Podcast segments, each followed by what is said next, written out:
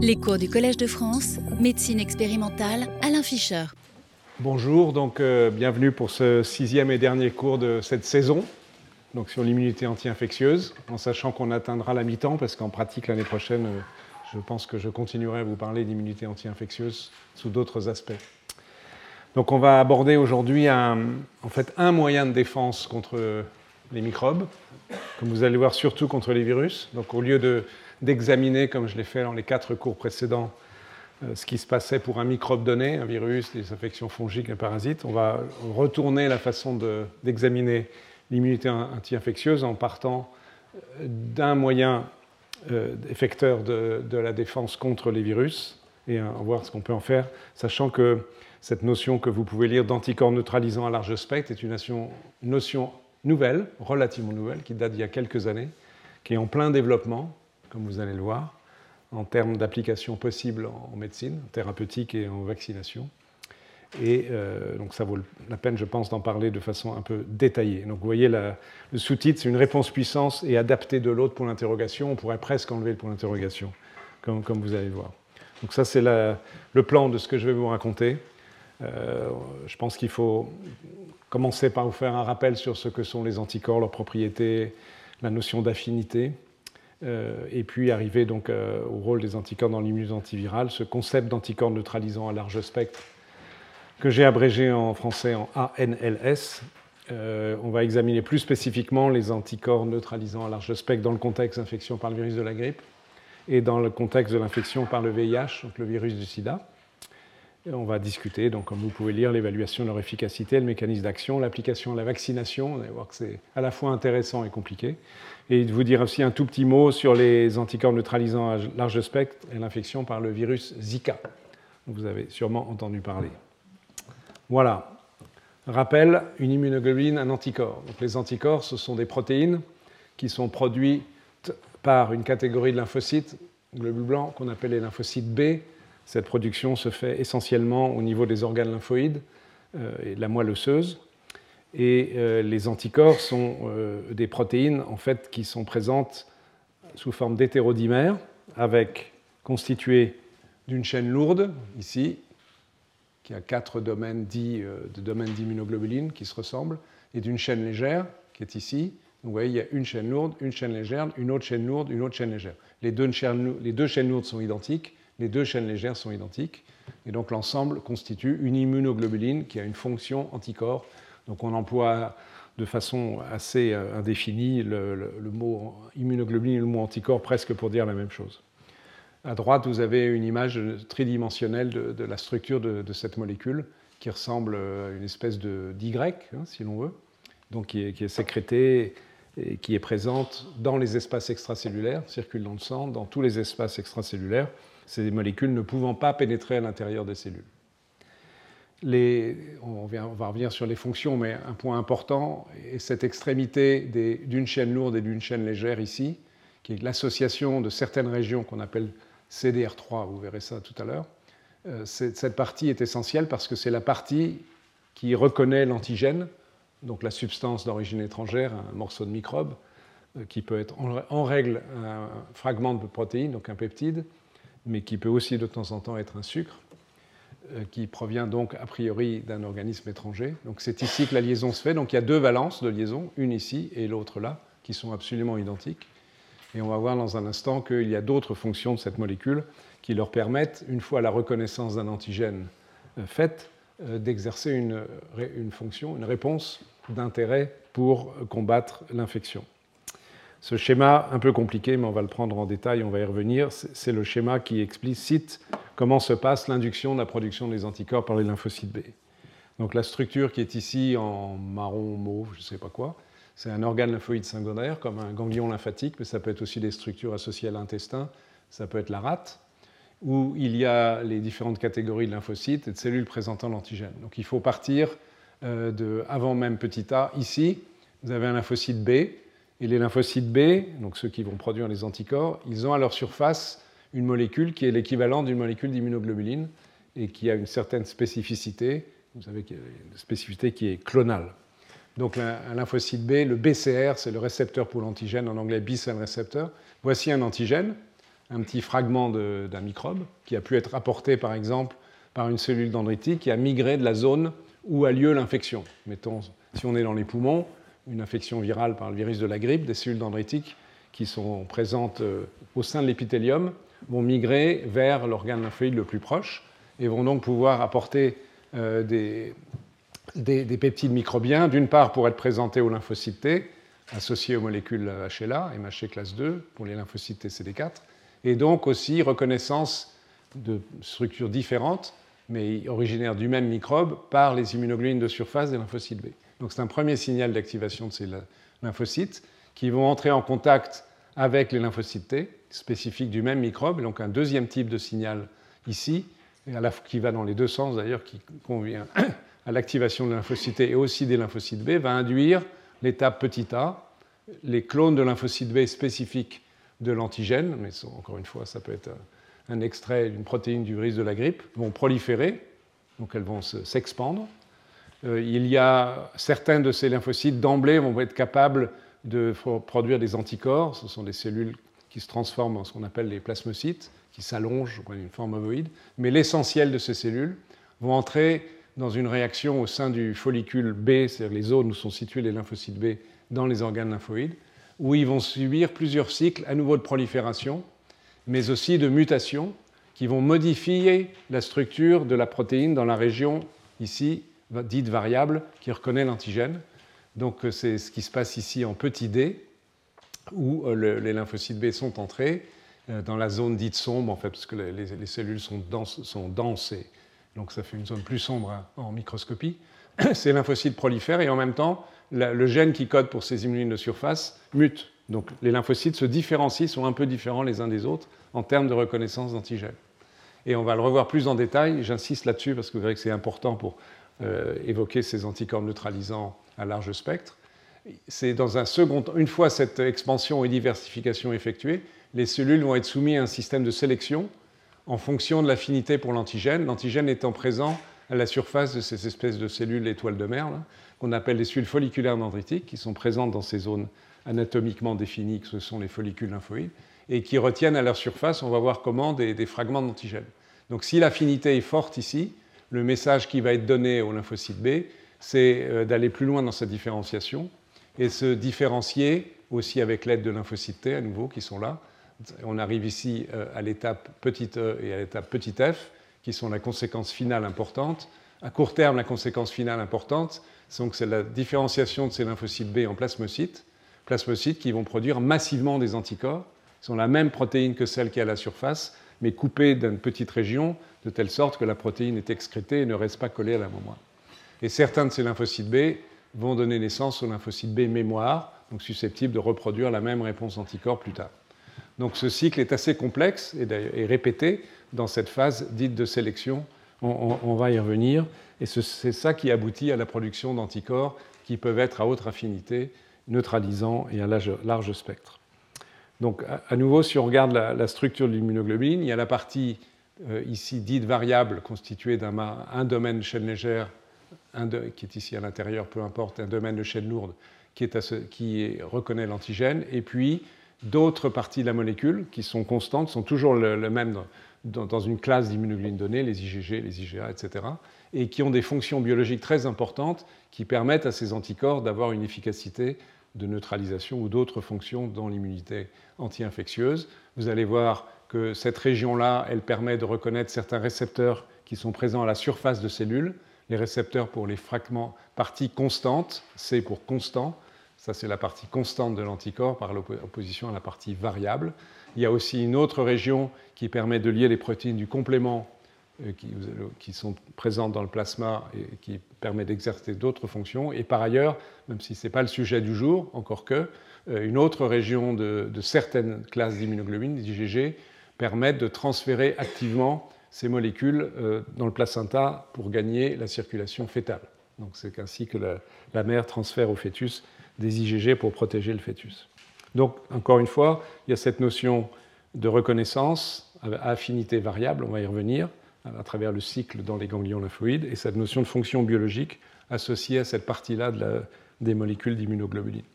Donc les fonctions effectrices définies par ces parties-là de la molécule d'Ig IgG, IgA, parfois IgM. Il y en a plusieurs. On va les passer en revue parce que, à nouveau, ça, ça permet de savoir de quoi on parle ensuite en, discutant les anticorps neutralisants à large spectre. Capacité de phagocytose, c'est-à-dire que ça va favoriser le fait euh, que, les cellules phagocytaires, les polynucléaires neutrophiles, les macrophages, puissent phagocyter, donc avaler des bactéries ou d'autres particules, des champignons, des virus. Permettre la cytotoxicité, donc la destruction de cellules, grâce à la reconnaissance d'antigènes à la surface d'une cellule, permettant leur destruction par des cellules capables de tuer. On va voir ça. La lyse complément dépendante de la cible, qui peut être une cellule ou même certaines bactéries, donc c'est l'activation du complément, des protéines du complément la neutralisation d'une cible soluble, qui peut être euh, une enveloppe d'un virus, une toxine, donc éviter l'enveloppe qu'elle se fixe sur la cellule et permettre la fusion du virus avec la, cellule et donc l'infection de la cellule. La toxine, éviter que la toxine se fixe à son récepteur et éviter euh, les effets euh, nocifs de cette toxine. Enfin, on peut aussi bloquer l'action d'un récepteur d'une molécule à la surface d'une cellule. On va passer rapidement en revue ces mécanismes. La phagocytose dépendante euh, de la partie constante. Vous avez ici une cellule phagocytaire, mettons un macrophage par exemple. En rouge, c'est le récepteur, évidemment, il n'y en a pas qu'un, il y en a des milliers à la surface de la cellule qui reconnaît la partie dite constante de l'anticorps, qui est schématisée par cet Y. Cet anticorps, il est lui-même fixé à un antigène schématisé ici, mettons un virus. Tout ça n'est pas à l'échelle, mais cette liaison permet donc, excusez-moi, favorise, ce n'est pas le seul élément qui intervient, le phénomène que vous observez là, c'est-à-dire la phagocytose de cette particule, cette particule qui, dans un second temps, pourrait être détruite. Donc ça, c'est un mécanisme d'action des anticorps. Deuxième mécanisme d'action, c'est la cytotoxicité dépendante d'anticorps. Donc les cellules qui sont capables de tuer, ce sont les cellules lymphocytaires natural killer, mais aussi les macrophages, par exemple, qui, à travers le même récepteur, enfin, il y a plusieurs types de récepteurs FC, euh, je ne vais pas entrer dans les détails, mais le, principe est le même. Un anticorps fixé sur une cellule.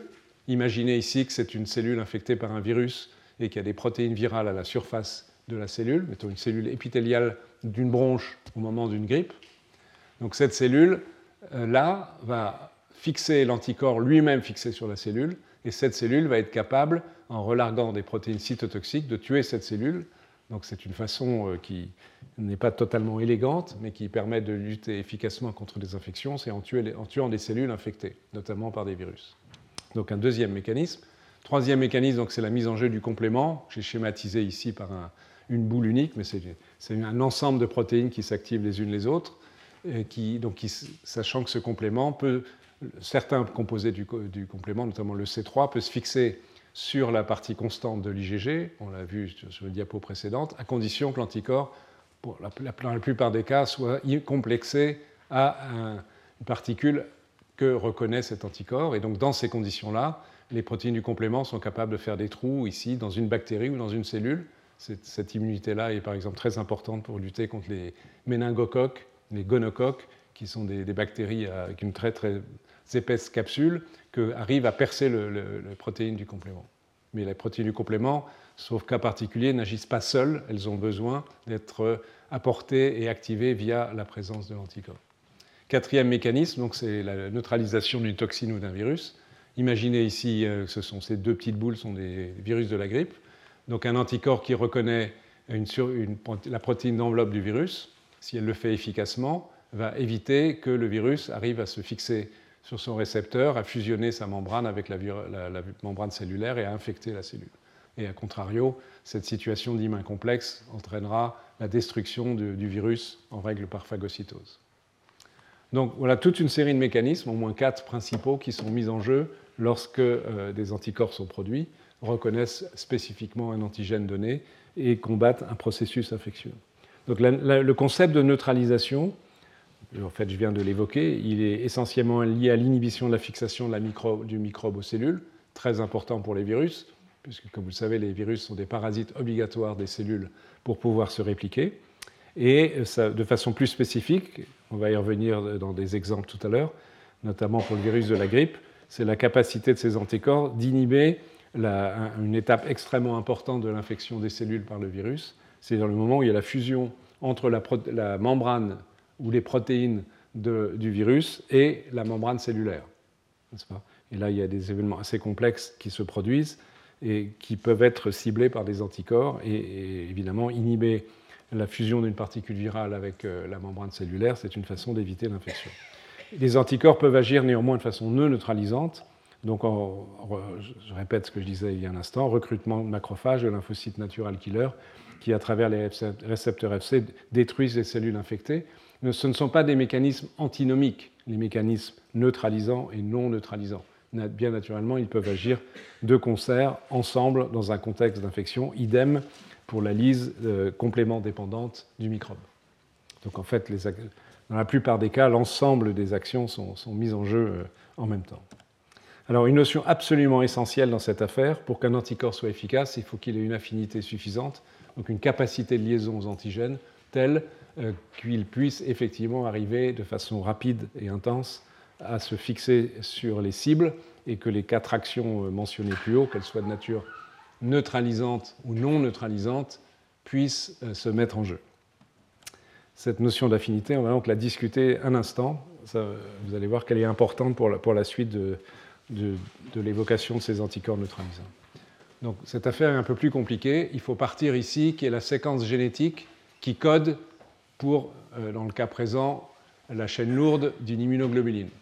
Il y a rappelle des choses que probablement vous connaissez. Il y a donc à nouveau deux parties importantes dans la protéine, donc dans le gène qui va coder pour cette protéine. Il y a la, partie qui code pour la région dite variable, qui est composée d'un segment V, d'un segment D, d'un segment G, J, excusez-moi, qui se sont réarrangés qui se sont fixés à proximité lors de la différenciation des lymphocytes B, donc en amont de tout cela, dans la moelle osseuse. Donc ça, c'est acquis, on n'en parle plus. Donc cette séquence génétique-là, donc qui est légèrement différente d'un clone à l'autre, code pour la partie variable, celle qui va reconnaître l'antigène. il y a la même chose pour les chaînes lourdes et les chaînes légères. Puis ensuite, il y a des morceaux d'exons qui codent pour la partie constante. Ici, mu, c'est pour l'IgM. Ensuite, il y a gamma, IgG, qui sont les uns après les autres. Donc, dans un, lymphocyte B, lorsque la première fois qu'il va reconnaître un antigène qui va être activé, donc selon le processus qu'on va voir réapparaître ici, on va en reparler, donc il va être soumis, je vous le rappelle, à un processus d'expansion et de mutation, de diversification de la séquence de euh, l'immunoglobuline. Et cette diversification, elle touche cette région-là. Donc ce n'est pas des mutations au hasard dans le gène, ce sont des mutations ciblées par un mécanisme, on n'aura pas le temps d'entrer dans le détail, n'est pas parfaitement connu, mais je vais vous en dire un mot, qui cible strictement ou quasi strictement cette région-là. Vous voyez ici, ce sont les pics euh, de fréquence de mutation par région. Il y a d'autres régions, je vous en dirai un mot après, celle-là et celle-ci, mais pour l'instant, on s'intéresse qu'à celle qui concerne la région VDJ, ce qui veut dire que la séquence d'ADN en amont et en aval, qui en l'occurrence ne sont pas codantes, mais peu importe, ne sont pas soumises pratiquement à mutation. ce ne sont pas des mutations hasard, ce sont des mutations ciblées. Et ces mutations ciblées, au sein de cette région, elles vont encore être plus fréquentes dans trois régions qu'on appelle CDR1, CDR2, CDR3, euh, qui sont les trois régions, si vous voulez, les espèces de doigts sur de la structure de la molécule d'immunoglobuline que je vous ai déjà montré tout à l'heure. Ce sont les trois régions qui ont la plus grande probabilité d'entrer en contact avec l'antigène. Schématiser les, les, 1, 2, 3, on peut schématiser CDR1, CDR2, CDR3, chaîne lourde, chaîne légère, il y a la même chose. Donc ce sont ces régions-là qui vont être mutées. Donc chaque cellule va muter et va être même capable d'accumuler des mutations. Évidemment, ces mutations, en changeant la séquence de la protéine, sa structure, vont modifier l'affinité pour l'antigène. Elle peut le modifier, enfin, il peut se passer trois choses. Ça ne modifie pas l'affinité, c'est neutre. Ça peut diminuer l'affinité pour l'antigène et ça peut augmenter l'affinité pour l'antigène. Dans une vision finaliste, ce qui compte, c'est la troisième euh, version, c'est-à-dire l'augmentation de l'affinité qui va rendre l'anticorps plus affin, donc potentiellement plus efficace dans l'immunité anti-infectieuse. Et ce sont ces lymphocytes bêta qui ont les mutations qui ont provoqué une augmentation d'affinité, qui vont être sélectionnés, on va, y, revenir.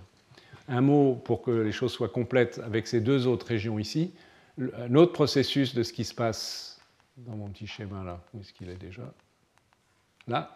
Euh, une, autre, chose qui se passe dans cette euh, partie du cycle de la biologie des lymphocytes B lorsqu'il y a une activation par un antigène, c'est l'éventuel changement d'isotype, c'est-à-dire qu'un anticorps primaire qui était composé donc d'une partie variable et de la chaîne constante mu, autrement dit une IgM, de temps en temps, assez souvent, le, même clone de lymphocyte B ne va plus utiliser la partie du gène qui code pour la chaîne lourde mu, mais par exemple gamma ou alpha ou epsilon. Et donc il, il, va y avoir une recombinaison génétique qui va enlever la zone intermédiaire ici par recombinaison entre ces séquences qu'on appelle S mu, S gamma, S pour switch, donc commutation en anglais, qui font que ce morceau est enlevé. Et ça, ça s'accompagne aussi d'une mutation. C'est lié à une protéine, je vais vous dire un mot dans un instant. Donc d'où aussi les pics de mutation fréquentes dans les régions S, vous voyez. Donc il y a trois régions dans le schéma ici qui sont particulièrement ciblées pour la survenue de mutations somatiques dans ces lymphocytes B activés dans euh, la zone dense des euh, ganglions, euh, des, zones B, des, follicules lymphoïdes au sein des ganglions lymphatiques. C'est très important pour la suite. Un mot de la protéine qui est responsable de cette diversification, elle est très particulière, cette protéine, on l'appelle AID, ou Activation Induced Cytidine Deaminase.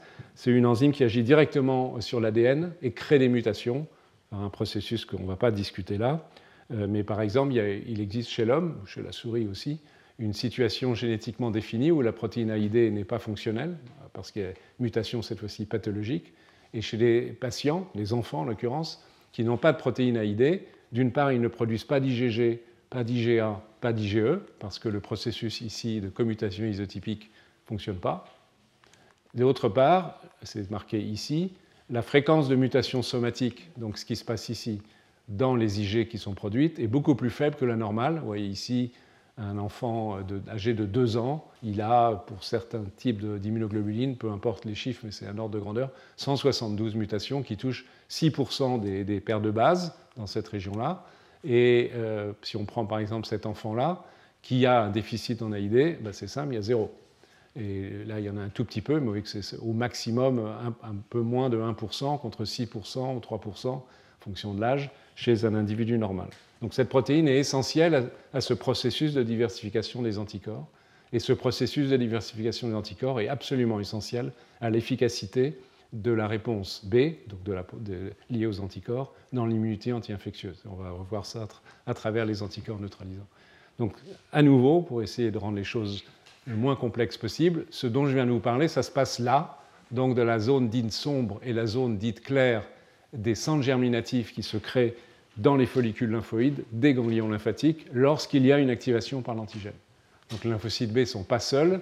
Donc je vous rappelle qu'il y a les cellules folliculaires dendritiques, on va le revoir encore, qui servent d'agents de sélection des anticorps les plus affins, parce qu'ils ont les antigènes qu'ils présentent aux lymphocytes B. Et il faut aussi des lymphocytes T spéciaux, spécialisés, qui aident les lymphocytes B sélectionnés à se différencier en cellules plasmocytaires qui vont produire les fameux anticorps. Donc c'est le cœur de la machinerie, absolument crucial dans euh, la qualité de la réponse anticorps. Ça se passe dans le carré rouge. Il ne faut pas imaginer quelque chose de très statique. Il y a des travaux récents qui montrent que les lymphocytes B n'arrêtent pas de migrer. D'ailleurs, c'est schématisé par le cercle ici, entre zone sombre, zone claire, zone sombre, zone claire, parce qu'ils peuvent subir plusieurs cycles de diversification, plusieurs tentatives, si vous voulez, de générer des anticorps à plus haute affinité. C'est ce qui est à nouveau montré là. J'insiste pour espérer le rendre le plus clair possible. La zone sombre, en bleu plus sombre, la zone claire, donc un lymphocyte B qui, euh, qui, rentre dans cette zone, qui prolifère. Donc ici, sous l'effet de la protéine AID, des mutations somatiques surviennent. Ces cellules migrent dans la zone dite plus claire et elles vont être l'objet d'un processus de sélection par interaction avec les cellules folliculaires dendritiques. Si l'interaction est faible ou, nulle, parce que l'anticorps n'a plus d'affinité ou une faible affinité pour l'antigène, la résultante, c'est que cette cellule ne va pas recevoir les signaux d'activation adéquate et donc va mourir. C'est ce qui se passe en haut par un processus d'apoptose, il y a des espèces de bulles qui sortent de la cellule et la cellule meurt. Si par contre cette interaction avec les cellules folliculaires dendritiques est de forte affinité, il en résulte des signaux positifs, l'activation de toute une série de molécules d'interaction avec les lymphocytes qui permettent donc à nouveau la différenciation en plasmocytes et en cellules B mémoire. Et ce processus, éventuellement, peut continuer, c'est-à-dire que la cellule réentre, après avoir été activée, réentre dans la zone sombre et resoumise à nouveau à un cycle de mutation et retourne euh, se tenter sa chance, deuxième chance, dans euh, la zone dite claire. Euh, de façon encore plus détaillée, et après on s'arrêtera. Donc on est ici dans la zone claire, un lymphocyte B qui a été l'objet euh, de mutations somatiques. Donc cette molécule d'immunoglobine-là elle est mutée par rapport à la cellule B, au clone original dont ce lymphocyte B est dérivé par prolifération. Donc l'antigène, il est là. Sur l'antigène, il y a du complément. Grâce au complément, il y a les cellules folliculaires dendritiques fixent euh, l'antigène de façon solide. Euh, grâce au FC récepteur des cellules folliculaires dendritiques, ils fixent également l'antigène. Euh, et ici, encore un autre deuxième type de récepteur pour le complément, distinct, donc qui permet à, la cellule excusez-moi, folliculaire dendritique de façon très stable, et ceci peut durer très longtemps, d'avoir à sa surface l'antigène, schématisé par ce petit cercle. Quand je dis antigène, encore une fois, c'est un, peptide de l'enveloppe du virus de la grippe ou d'une bactérie ou peu importe. Et donc, tout ce qui est en jeu, c'est cette interaction-là. Est-ce que l'affinité est forte, faible voire nulle? Donc, si elle est faible ou nulle, la résultante sera la mort de cette cellule. Si elle est forte, cette cellule est sélectionnée et entre dans les étapes de différenciation qui vont in fine euh, résulter dans la production des, anticorps. Donc j'ai insisté sur cette notion d'affinité parce qu'elle est centrale dans le concept d'anticorps neutralisant un large spectre dont on va parler. vous allez voir que la, production de ces anticorps est justement soumise à de multiples cycles euh, d'amélioration de, l'affinité euh, de l'anticorps pour l'antigène. Alors globalement, est-ce que les anticorps sont des armes très utiles pour se défendre contre les virus? La réponse est plutôt oui, mais avec des nuances que vous pouvez lire ici. C'est qu'en fait, si vous prenez l'ensemble des anticorps qui sont produits à un moment donné contre un pathogène, virus de la grippe, pour rester sur le même exemple dont on va reparler tout à l'heure, mais c'est vrai aussi si vous considérez le staphylocoque ou euh, un champignon candidat, ou bien euh, le, parasite du paludisme, le plasmodium dont je vous ai parlé dans un autre cours. C'est une règle générale, mais particulièrement pour les virus. La plupart des anticorps sont inefficaces, donc ça va vous paraître curieux, car en fait, ils sont dirigés contre des protéines dénaturées, donc des, fragments de particules virales ou bactériennes, donc qui ne servent plus à rien en termes de protection anti-infectieuse. Et spécifiquement pour les virus, des protéines virales qui ont été modifiées en termes de conformation après que le virion, donc la structure du virus, ait fusionné avec la cellule cible. il y a des modifications de structure mais neutraliser des protéines après qu'elles aient agi, c'est trop tard. Donc en termes d'efficacité anti-infectieuse, ça ne sert plus à rien. Donc énormément d'anticorps ne servent à rien. Mais heureusement, il y en a quelques-uns qui, eux, exercent les actions que je vous ai indiquées tout à l'heure de neutralisation, de cytotoxicité dépendante d'anticorps, etc., Une, des, une difficulté, une autre limite de la production d'anticorps, c'est l'extrême variabilité de séquence des, microbes. On va y revenir.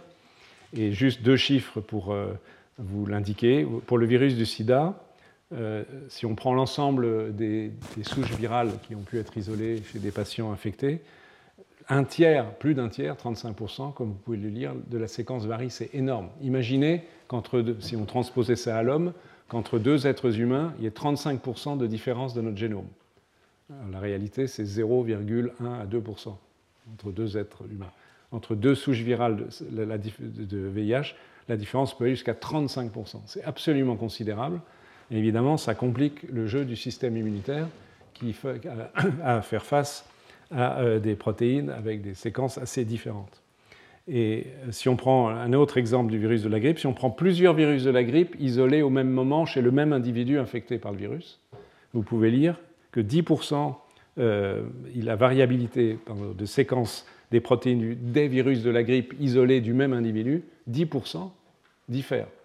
Donc cette variabilité, évidemment, est un avantage sélectif euh, qui est conféré au virus pour éventuellement échapper, en tous les cas, essayer d'échapper à la réponse immune. Voilà. Alors la variabilité virale, ben, on peut la décrire. Si vous avez ici trois exemples de virus. À gauche, le virus de la grippe, en anglais influenza. Euh, ici, euh, une famille de virus qui sont des virus responsables d'infections respiratoires, le métapneumovirus, et à l'autre extrémité, mais c'est la même famille, c'est fondamentalement le même virus, le virus respiratoire syncytial qui est responsable des bronchiolites des nourrissons. Vous savez que chaque hiver, à partir du mois de novembre, il y a une recrudescence de, ces infections qui sont très contagieuses et qui, font, qui mobilisent les hôpitaux pédiatriques. beaucoup de nourrissons développent ces, pneumonies qui peuvent être dans quelques cas sévères.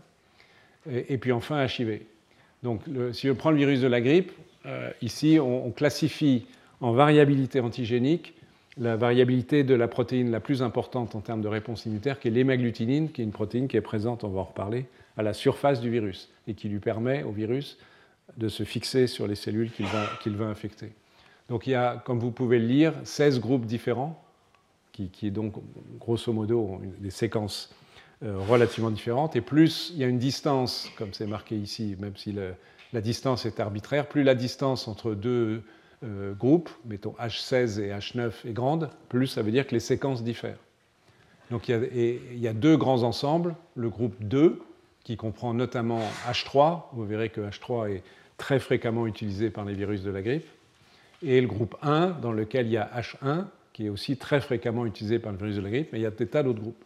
Donc les différences de séquences d'acides aminés entre, mettons, H1 et H3, vous voyez qu'on est au maximum de distance, est colossale. Ce qui veut dire que la probabilité a priori qu'un anticorps qui connaisse H1 puisse reconnaître H3 est extrêmement faible, on ne peut pas dire nulle. Il y a tellement de différences de, séquences. Et on va, on va, voir que cela peut évoluer justement avec ces anticorps neutralisants en large spectre. Pour le, le, dans le cas du virus respiratoire syncytial, respiratoire et métapneumovirus, pourtant la même famille de virus, il y a là aussi des groupes, si on considère des protéines d'enveloppe, et une énorme différence de séquences entre ceux que, au, point qu'on les appelle par des noms différents, alors que ce sont fondamentalement les mêmes virus, le virus respiratoire syncytial et le métapneumovirus. Et pour HIV, il y a toute une famille d'enveloppes, toute une histoire génétique, etc.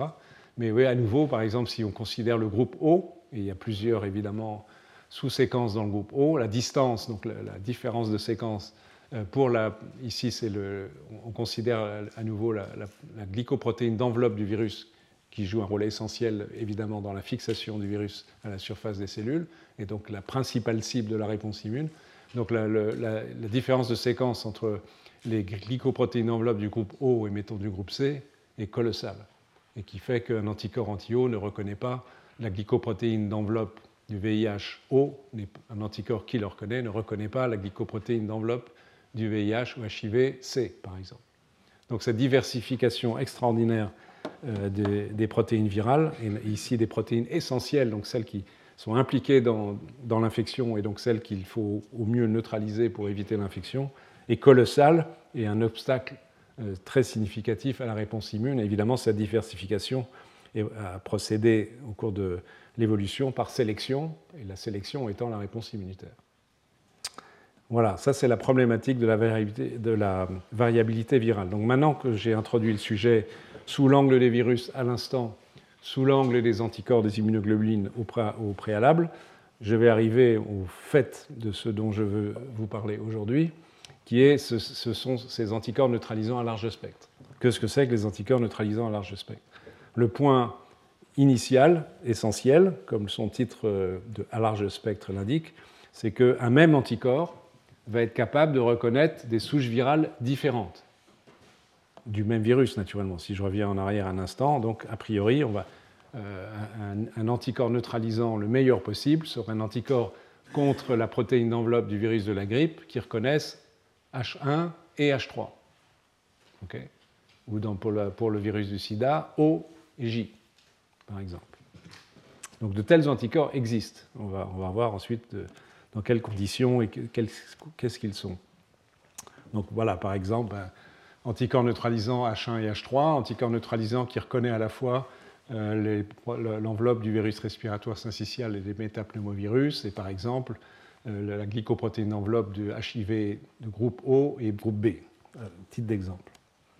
Mais si on veut définir les anticorps, et il faut voir de façon plus précise un certain nombre de notions qui euh, permettent euh, de les caractériser et donc ensuite de les étudier. La première, donc ils aient, a priori cette capacité de neutralisation dont je vous ai parlé, bien qu'on verra ensuite qu'ils peuvent aussi agir différemment, et donc dont la résultante attendue est une capacité d'inhiber l'infection de cellules par des virus. C'est évidemment critique euh, dans la protection contre ces virus. Alors, comment ça peut fonctionner? Comment se fait-il qu'un même anticorps, une même molécule, puisse reconnaître finalement des protéines relativement distinctes, avec des séquences différentes, compte tenu de, la spécificité fine de ces anticorps Bien Parce que dans ces protéines, il y a quand même des régions qui sont euh, absolument clés sur le plan biologique. Quand je parle des protéines, je parle des protéines d'enveloppe des virus parce qu'elles ont, ont, une grande importance fonctionnelle. Par exemple, elles sont impliquées dans la fixation sur un récepteur de la surface de la cellule. Donc évidemment, si cette séquence-là varie trop, le virus ne pourra plus se fixer sur la cellule, et donc il perd son infectivité. Donc ça limite la variabilité de certaines régions d'une protéine virale. Donc évidemment, cette limite est intéressante puisqu'à contrario, elle favorise la capacité d'anticorps de reconnaître ces régions. Donc c'est une, notion importante. Donc soit directement parce que l'anticorps reconnaît une de ces régions, soit une région limitrophe qui elle-même est soumise à un certain nombre de contraintes euh, spatiales pour euh, la structure euh, appropriée nécessaire à la fixation au récepteur ou à la fusion du virus avec la membrane cellulaire. Une troisième caractéristique, c'est la haute affinité, on en a déjà parlé tout à l'heure, donc une capacité euh, de, se fixer à l'antigène de façon extrêmement rapide et forte, sans, risque de dissociation trop, trop important. Et donc le corollaire, on va le revoir, de cette haute affinité, c'est qu'il y a eu plusieurs cycles de génération de ces mutations somatiques qui concernent les parties variables, je vais vous en reparler. Sinon, on n'aboutit pas à, cette situation de neutralisation d'anticorps reconnaissant des protéines différentes. Le corollaire de cette haute affinité et des nombreuses mutations somatiques, c'est qu'en règle, je vais vous montrer une petite exception, mais en règle, le temps de génération d'un anticorps de ce type à partir de l'anticorps initial, c'est plusieurs années, 2 à 4 ans, donc chez un même individu. À partir de l'anticorps initial qui n'a aucune mutation somatique, a une certaine affinité, mettons pour la glycoprotéine d'enveloppe euh, du virus de la grippe, pour, que cet anticorps devienne à haute affinité, à large spectre et neutralisant, ça prend plusieurs, encore une fois, plusieurs étapes, plusieurs cycles euh, d'activation, et donc ça s'échelonne, ça se compte en années. évidemment, ça dépend aussi de l'histoire du contact euh, de l'individu en question avec des virus de la grippe, que ce soit par voie naturelle ou par infection. Euh, et ça implique donc, c'est le dernier corollaire, des simulations répétées et donc avec des virus différents si c'est toujours strictement le même virus appartenant au même groupe, si on prend l'exemple de la grippe, si un individu était systématiquement infecté ou vacciné avec des virus de la grippe de groupe H1, il est évident qu'il ne produira jamais d'anticorps, ils ne sont pas sélectionnés, capables de reconnaître les autres hémagglutinines, H3 ou H2 ou H7 ou ce que vous voulez. Par contre, si de façon euh, naturelle, par infection successive avec des virus de la grippe différents, ou par vaccination, ou expérimentalement dans des conditions qui se rapprochent de la vaccination. On immunise par exemple tout d'abord contre H1, ici, pardon, H1, puis H3 à l'autre extrémité. Ce sont encore une fois les deux hémagglutinines pertinentes euh, qui sont essentielles euh, parce que la plupart des virus de la grippe qui nous infectent année après année appartiennent à ces deux groupes. Donc si on a un système d'immunisation successive H1 puis H3, on a une chance, pas une certitude, mais une chance qu'un anticorps qui reconnaît H1 va être, par mutation et sélection, capable de reconnaître aussi H3. Mais ce processus, donc encore une fois, prend du temps et, des changements d'affinité. Alors, quel est l'intérêt de, cette affaire? Pourquoi discuter ces anticorps un peu particuliers, donc qui sont une petite minorité dans la masse des anticorps qui sont produits dans un contexte infectieux Et encore une fois, il faut des années, etc. etc. il y a deux applications médicales en fait assez évidentes, l'une passive, l'autre active. Passive, donc si on est capable de produire comme un médicament ces anticorps à haute affinité et à spectre large, eh bien, on pourra les utiliser en sérothérapie, donc en immunisation passive, pour traiter des, patients euh, à un stade plutôt précoce de l'infection et en limiter la gravité. On va je vais vous en montrer des exemples. Et puis, euh, le fin du fin, le Graal de cette affaire, c'est d'aboutir à la vaccination. C'est-à-dire si on est capable d'utiliser des épitopes antigéniques, donc des antigènes dont on sait qu'ils vont être capables d'induire de tels anticorps, eh bien, on, devrait améliorer considérablement l'efficacité d'une vaccination. Donc, si par une vaccination on peut générer directement de tels anticorps, c'est un progrès considérable euh, qui euh, améliorerait la vaccination contre la grippe ou permettrait, ça c'est plus compliqué malheureusement, d'avoir demain un vaccin contre le VIH. Vous allez voir, on n'y est pas, même s'il y a quelques idées pour avancer selon euh, cette ligne. Donc on va discuter ces deux types d'interventions dérivées de la connaissance de ces anticorps neutralisants. Alors le processus de génération anticorps neutralisants va m'amener à répéter ce que je vous ai déjà dit, mais je pense que ce n'est pas totalement inutile. Donc il, va y avoir plusieurs cycles de modification des gènes qui codent pour les chaînes lourdes et légères d'immunoglobulines au sein d'un même lymphocyte B. J'insiste, c'est le même lymphocyte B. Donc prenons l'histoire de ce lymphocyte B bleu, la couleur évidemment n'a aucun sens ici, qui reconnaît un antigène, prenons l'exemple de l'hémagglutinine du virus de la grippe, un, fragment de l'hémagglutinine de la grippe. Donc il, est activé donc, au sein de l'organe euh, lymphoïde secondaire, ce que je vous ai montré tout à l'heure, dans ce qui devient ce qu'on appelle un centre germinatif, où ces lymphocytes B prolifèrent massivement. Donc certains d'entre eux vont muter de, ces lymphocytes B, ils vont se différencier en cellules produisant des anticorps et en lymphocytes B mémoire. Première étape classique de la diversification d'une réponse anticorps. Ces lymphocytes B mémoire, donc maintenant ici dessinés en violet, c'est légitime de leur faire changer de couleur puisqu'ils n'ont pas strictement la même affinité, la même reconnaissance de l'antigène, puisqu'ils ont muté un tout petit peu leur région variable. Donc cette cellule-là, il se trouve qu'elle euh, est maintenant soumise à un virus de la grippe, mais le virus de la grippe, il a changé, il a muté. Donc l'affinité de l'anticorps pour euh, l'antigène grippal ici en vert est faible. Pas nulle, mais faible. Ce lymphocyte va être activé, il va proliférer, vous voyez les cellules violettes qui se multiplient, elles mutent à nouveau, elles vont muter et certaines d'entre elles vont avoir une affinité, grâce aux mutations, forte pour l'antigène vert. Donc ce sont ici les cellules vertes, les plasmocytes qui vont produire des anticorps, qui reconnaissent l'antigène vert et reconnaissent probablement encore l'antigène violet, un certain nombre d'entre eux, et des lymphocytes B mémoire. Et troisième épisode, même exactement la même chose, modification du virus entre-temps, ou autre virus, ça peut être euh, l'un ou l'autre, mais ça revient au même, de telle manière que ce lymphocyte B, il a certes toujours une affinité pour cet antigène modifié, mais moindre, néanmoins suffisante pour qu'il s'active. Il s'active, il mute, il devient rouge, entre guillemets. Il devient rouge, ça veut dire qu'il a été capable de muter et que ces mutations ont permis de générer une séquence d'acides aminés de l'immunoglobuline dans la partie variable qui reconnaît l'antigène, suffisamment affine pour reconnaître ce peptide rouge. Donc il y a eu sélection, sélection d'anticorps, production d'anticorps à haute affinité et encore de cellules B mémoire. Et ces anticorps rouges, entre guillemets, ils, reconnaissent cet antigène-là, mais dans un grand nombre de cas, ils vont reconnaître l'antigène vert et l'antigène violet. Ils gardent une affinité pour, les trois.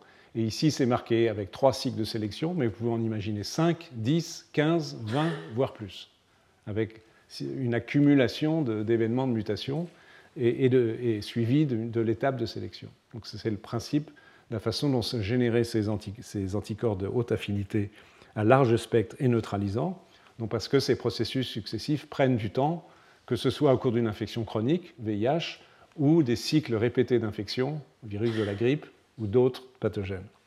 Alors, est-ce qu'on a découvert de tels anticorps dans des situations variées? La réponse est oui. Vous avez une liste qui est probablement exhaustive peut-être plus aujourd'hui, mais enfin, il y a quelques mois, en tous les cas, était exhaustive des microbes, des virus en tous les cas, j'ai ajouté Plasmodium après, je vous en dirai un mot, des virus à l'égard desquels on a isolé chez l'homme des anticorps neutralisant à large spectre, donc avec cette forte affinité pour des protéines un peu différentes du même virus. Donc la grippe, je vous en ai déjà parlé, et on va encore en parler. Le virus du sida, HIV, on va encore en parler. Ça a été décrit aussi euh, contre le virus de l'hépatite C, contre le virus respiratoire syncytial. J'en ai dit un mot. Le métapneumovirus, en fait, là, on triche puisque c'est fondamentalement le même virus, mais peu importe. On a l'habitude de les classer séparément. Virus de la dengue, donc les flavivirus, arbovirus, le Zika, fameux nouveau virus, enfin, entre guillemets nouveau, responsable de ces microcéphalies euh, décrites dans un premier temps au Brésil, chez, chez les fœtus. On va en reparler un petit peu. Il y a encore le virus d'encéphalite du Nil occidental qui donne des infections, surtout en, on va dire en Amérique, malgré son nom, les rhinovirus qui donnent des rhumes, le cytomégalovirus, le norovirus. Donc vous voyez une longue liste, ce qui incite à penser en fait que ces anticorps ne sont pas une exception, sont potentiellement une règle, entre guillemets, pourvu que les circonstances permettent cette, euh, fabrication d'anticorps à large spectre neutralisant de haute affinité, c'est-à-dire qu'il y ait des cycles répétés d'infection, des modifications suffisantes euh, des antigènes viraux, ou une situation d'infection chronique non complètement contrôlés.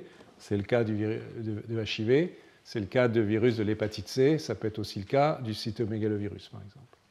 Et c'est probablement pas strictement euh, une caractéristique de réponse anticorps dirigée contre des virus, parce que ça a été décrit déjà au moins contre Plasmodium, donc l'agent du paludisme, avec d'ailleurs un mécanisme de diversification d'anticorps qui est absolument incroyable.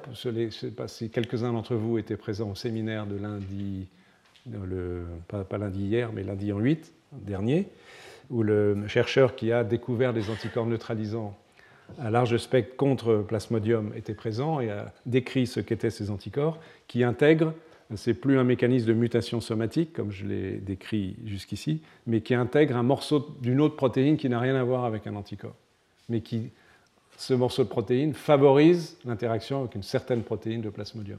Donc cette façon de diversifier la réponse immune peut même aller au-delà de ce qu'on imaginait jusqu'à présent.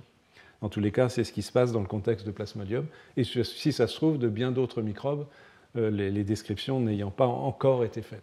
Donc finalement, on ne parle pas d'un phénomène exceptionnel, en tous les cas euh, en termes euh, de différents types d'infections. C'est un phénomène qui est possible à peu près dans chaque infection, encore une fois, pourvu qu'elle se répète ou qu'elle soit chronique, et qu'il y a une variabilité de la séquence des protéines importantes dans la réponse immune chez le pathogène. Bien. Alors, on va discuter dans un premier temps l'identification des, un mot sur les, épitopes antigéniques pour la vaccination. On peut arriver à trois types de résultats qui sont développés en recherche aujourd'hui. Donc on a un être humain qui produit des anticorps et qui reconnaît des, protéines euh, virales.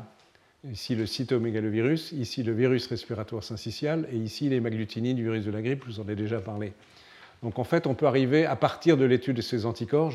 dans un instant, je vous dirai comment on les étudie, d'où on les isole, etc mais on peut arriver, grâce à l'étude des anticorps, à définir l'antigène que l'anticorps reconnaît. C'est assez évident. si on a l'anticorps, on peut précipiter l'antigène reconnu et ensuite l'étudier biochimiquement. Ça a permis, par exemple, pour le cytomégalovirus, euh, de montrer que les anticorps, vous en avez un schématisé ici, reconnaissent cette boule rouge, mais la boule rouge, en fait, c'est un complexe macromoléculaire qui contient des éléments de plusieurs protéines. C'est très important parce que de cette boule rouge, entre guillemets, bien sûr, donc ce complexe protéique, on peut imaginer que ce soit la base la plus utile possible pour faire un vaccin contre le cytomégalovirus, puisqu'on a isolé cet antigène particulièrement intéressant comme étant la cible d'anticorps particulièrement efficaces, neutralisant large spectre, etc.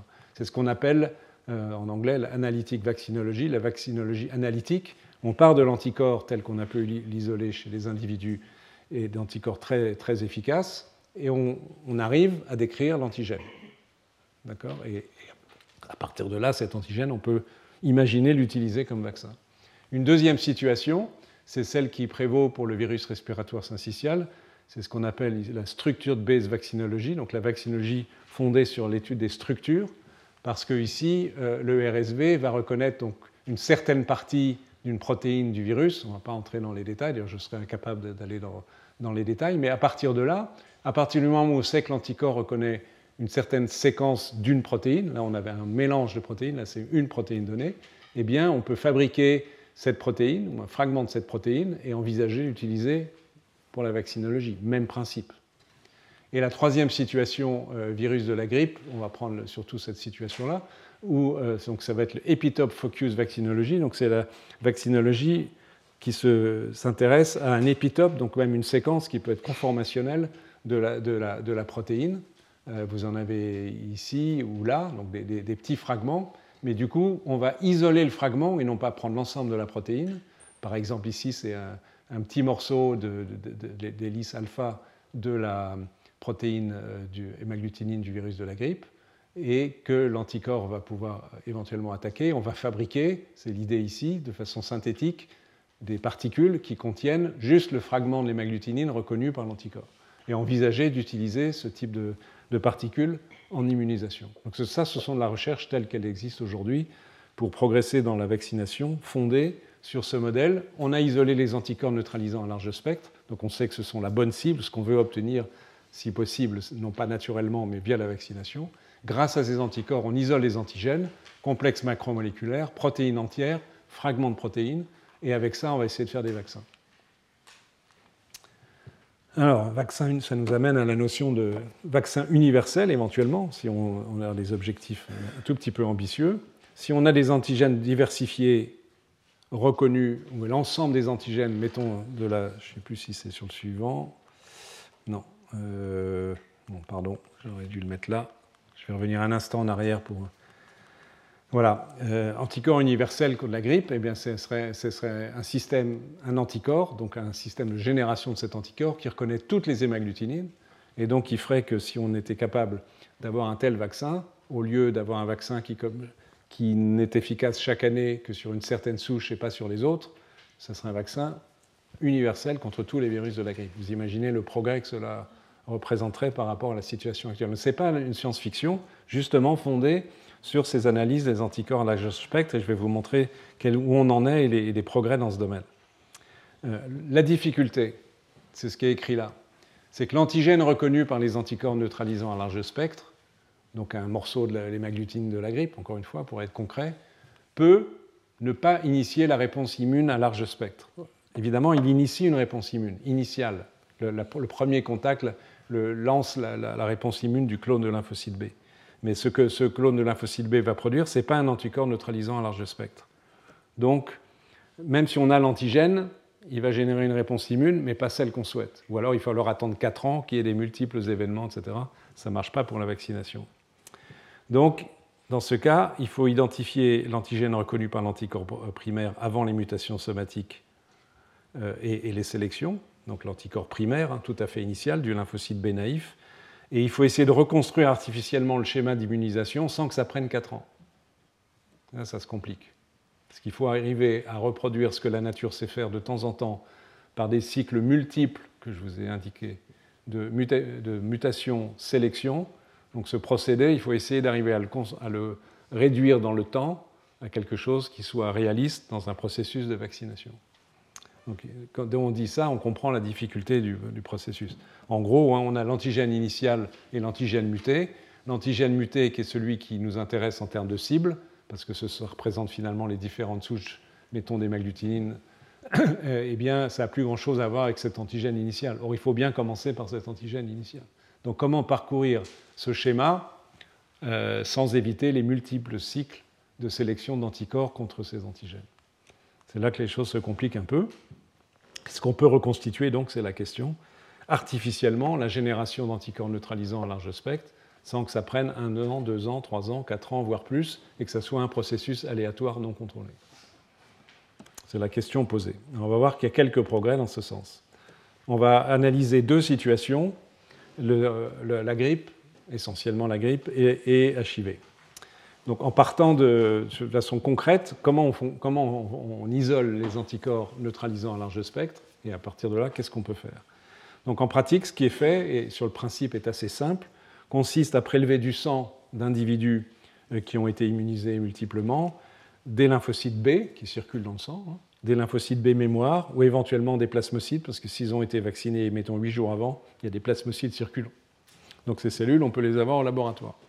On peut les immortaliser, en utilisant d'ailleurs un virus, le virus d'Epstein-Barr, dont je vous ai dit un mot euh, dans un autre contexte. On peut les immortaliser en fabriquant des, en des hybridomes, c'est-à-dire en les fusionnant avec des cellules immortelles, et que la cellule euh, produit de la fusion conserve la, la notion d'immortalité de la cellule en gros tumorale qui a servi à la fusion, et la spécificité euh, anticorps du lymphocyte B qui a été isolé du sang de l'individu. Il y a une troisième façon de procéder, c'est même pas de prendre les cellules, c'est carrément de purifier les protéines du plasma, d'en faire la séquence protéique, et donc d'avoir la séquence de l'anticorps. Et ensuite, évidemment, il faut le tester pour savoir s'il a haute affinité, s'il reconnaît plein de protéines différentes, de différentes souches virales, etc., etc. Donc on a en gros schématiquement trois techniques Soit on isole des lymphocytes B de façon clonale avec des systèmes de cytométrie de flux, soit on les fait produire par des lignées immortalisées, soit on s'intéresse même pas aux cellules, on va à la protéine, à partir de la protéine, on peut retourner au gène, et donc par génie génétique faire fabriquer la protéine, même si on n'a jamais vu la cellule qui les produit. Et quand on fait ça, ben, par exemple, euh, ici c'est un exemple de VIH, on peut regarder euh, dans la séquence des régions que je vous ai parlé tout à l'heure, CDR1, CDR2, CDR3, donc qui définissent dans la région variable des anticorps la, partie qui est en contact avec l'antigène, donc dont les modifications sont susceptibles d'augmenter l'affinité pour l'antigène. Vous voyez ici l'exemple euh, d'anticorps, chaque petit trait c'est une mutation. Trois exemples, arbitraires, hein, d'anticorps plein de mutations. notamment, enfin pas uniquement dans les régions CDR stricto sensu, mais dans les régions variables. Et ici, euh, d'anticorps avec très très peu de mutations. Évidemment, c'est a priori plutôt cela qui nous intéresse. Donc on peut avancer, ce n'est pas forcément simple, mais il y a des techniques adéquates aujourd'hui pour isoler les cellules et isoler les anticorps, les caractériser complètement sur le plan de la séquence protéique et donc génétique. Quand on fait ça, on revient au virus de la grippe, on arrive à ce genre de résultat. Ici, on s'intéresse aux anticorps contre l'hémagglutinine. Encore une fois, l'hémagglutinine est à la surface du virus, et cette protéine est absolument essentielle dans la biologie du virus, parce que, comme selon elle est hémagglutinine, elle se colle à la glutinine des cellules. C'est elle qui permet la fixation du virus sur les cellules, cellules épithéliales de l'arbre respiratoire, la fusion du virus avec la cellule, l'infection de la cellule, et dans la cellule, le virus se réplique, tue la cellule, etc. etc. Donc l'étape fixation de l'hémagglutinine sur la cellule épithéliale, elle est clé dans l'infection, et si on peut la, la prévenir, la bloquer avec des anticorps, c'est évidemment intéressant. À gauche, ici, vous avez la structure de l'hémagglutinine du virus de type H1. Je vous rappelez-vous ce que je vous ai dit tout à l'heure. À droite, H3. Dans les trois cas, l'hémagglutinine en fait, est organisée en trimère. Donc il y a trois fois la molécule. Et vous avez ici des anticorps fixés. Alors, je voudrais vous dire aussi que ça, c'est la base de l'hémagglutinine. Donc le virus est en dessous, la couche lipidile, la membrane, et là, pardon, la cellule est en dessous et le virus est ici au-dessus et, euh, on a la base, la, souche et la tête de l'hémagglutinine, et les flèches noires F16 avec des, chiffres ou des lettres indiquent des anticorps qui, ont une capacité de se fixer dans tel ou tel endroit, de H1, ici pour CH65, F16, F10, etc. Et vous voyez, F16, tac. C'est un exemple de ce qui nous intéresse, puisque F16, le même anticorps, sa structure, la partie variable est ici en couleur euh, mauve et bleu clair. Donc F16 est capable de reconnaître une partie de l'hémaglutine H1 et H3. Ça, c'est un anticorps intéressant, puisque malgré, pardon, malgré les différences de séquence entre H1 et H3, le même anticorps reconnaît les deux hémagglutinines et bloque, neutralise, le, c'est pas montré là, mais c'est testé par ailleurs, neutralise la capacité du virus de la grippe et H1 et H3 d'infecter les cellules épithéliales. Et tous les anticorps qui sont indiqués ici ont cette propriété. Donc ici, vous avez l'image non plus du trimère, mais de monomère, donc une seule molécule d'hémagglutinine, et en rouge, pour chacun des anticorps, ce qui était très bien caractérisé, la région reconnue. Donc on a pris l'exemple de F16. F16 reconnaît une partie là, du tronc, de la tige de l'hémagglutinine, comme on l'appelle. Donc on peut caractériser ces anticorps, et quels sites ils reconnaissent dans l'hémagglutinine, et combien d'hémagglutinines différentes ils vont capables de reconnaître. Et on peut aussi, on va, on va revenir sur la notion de combien d'amaglutines différentes, on peut retracer leur histoire. C'est-à-dire que, puisqu'on connaît les mutations somatiques et qu'on connaît la séquence germinale non mutée des anticorps, parce que c'est la même chez tout le monde, on peut tracer l'histoire des mutations comme un arbre généalogique. C'est un arbre généalogique d'un anticorps. vous avez l'exemple ici d'un tel arbre généalogique d'un anticorps qui, à l'état euh, original s'appelle UCA9, donc euh, un anticorps anti-hémagglutinine de la grippe, qui est l'anticorps naïf, c'est-à-dire au premier stade d'activation, avant toute mutation. Et il va évoluer avec l'apparition, on ne va pas faire tout l'arbre généalogique, mais euh, ici, là encore, ça va assez vite, puisqu'il y a qu'un an, à chaque fois, ce sont des prélèvements du même individu. Hein.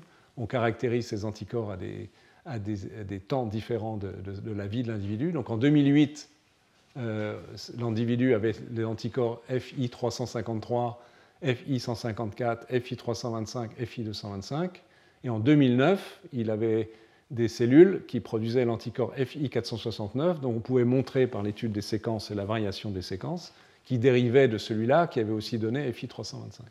Donc, et l'anticorps originel, il est là, et là, donc entre le bleu et le rouge, il se passe un an, euh, il n'est pas indiqué le temps nécessaire entre le vert et le bleu. On peut imaginer que ce soit deux ou trois ans, par exemple. Donc chez le même individu, pour le même clone de lymphocyte B, pour passer d'une certaine séquence, donc dénommée, peu importe, UCA9 à FI469, qui est un anticorps neutralisant, il s'est passé des multiples cycles de mutation, sélection, donc sur plusieurs années. Et par exemple, à quel point cela est important, un anticorps donné peut contenir jusqu'à 70 mutations de paires de bases sur une région, cette, région-là, qui est assez petite, et qui comprend 300 paires de bases. Donc vous voyez, ça fait plus de 20% de la séquence qui est mutée. C'est absolument considérable. Mais c'est le prix à payer, entre guillemets, pour que de tels anticorps puissent acquérir une affinité importante et préserver une affinité pour euh, les euh, protéines initialement reconnues. Euh, ceci se traduit par exemple si de façon systématique on étudie des anticorps antigrippaux qui ont ces capacités de neutralisation à large spectre.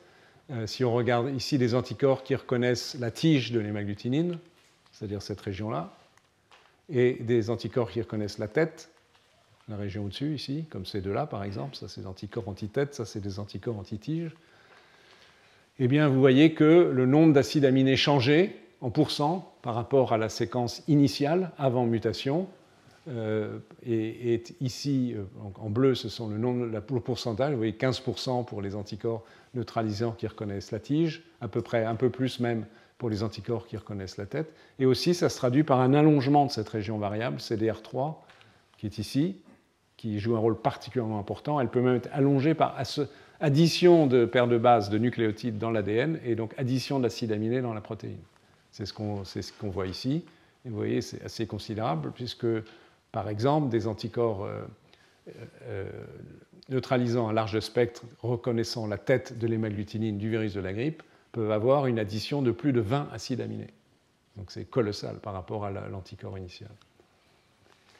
Euh, donc, si on regarde de façon plus précise et schématisée ici le tronc, la tige du virus de l'hémagglutinine et la tête. Euh, donc, l'idée, c'est par exemple, si on cherche à utiliser des anticorps neutralisants qui reconnaissent le tronc, on a vu qu'il y en a quelques-uns, ça va être de prendre le tronc euh, et d'immuniser successivement avec des molécules, donc simplifiées, on a enlevé la tête, on garde que le tronc, et on va utiliser, par exemple, d'abord, c'est un, exemple, un tronc ou une tige, peu importe, d'hémagglutinine H1, et puis après un certain cycle euh, X le moins possible, on pourra passer à H3 pour euh, obtenir une sélection d'anticorps qui reconnaissent H1 et aussi H3 sur l'hémagglutinine, d'anticorps donc, qui reconnaissent les deux, qui sont neutralisants et qui bloquent l'infection contre le virus de la grippe. Est-ce qu'on arrive, encore une fois, la question se pose, c'est de façon très pratique, est-ce qu'on peut arriver à le faire chez l'homme? Ce n'est pas absolument gagné, je vais passer ça les, tentatives sont en cours, mais on n'a pas à ce jour une réponse précise de savoir si cette technologie, euh, avec un nombre d'immunisations suffisamment faible, serait efficace. Mais c'est une voie de recherche, évidemment, vous imaginez, extrêmement importante. Si on réussit cela, on obtiendra un vaccin contre la grippe universelle, ce qui serait une énorme avancée. La situation du VIH, on va voir qu'elle est assez positive en ce qui concerne l'immunisation passive, elle est moins pour la vaccination. C'est le même principe ici, c'est une glycoprotéine d'enveloppe du, virus euh, du VIH avec une partie d'IgP41, la sous-unité, donc 41 kDalton, qui est très importante pour la fusion euh, du virus avec la surface des lymphocytes T CD4 qui l'infecte, et la région dite GP120, qui, est, qui est ici, qui se fixe notamment sur la molécule CD4. À nouveau, c'est une image. Donc vous avez la structure tridimensionnelle de la glycoprotéine. Et puis, ajouter en violet, bleu clair, rouge ou bleu sombre, les parties variables d'anticorps neutralisant un large spectre à haute affinité qui reconnaissent, vous voyez, des régions différentes. On va, voir ça.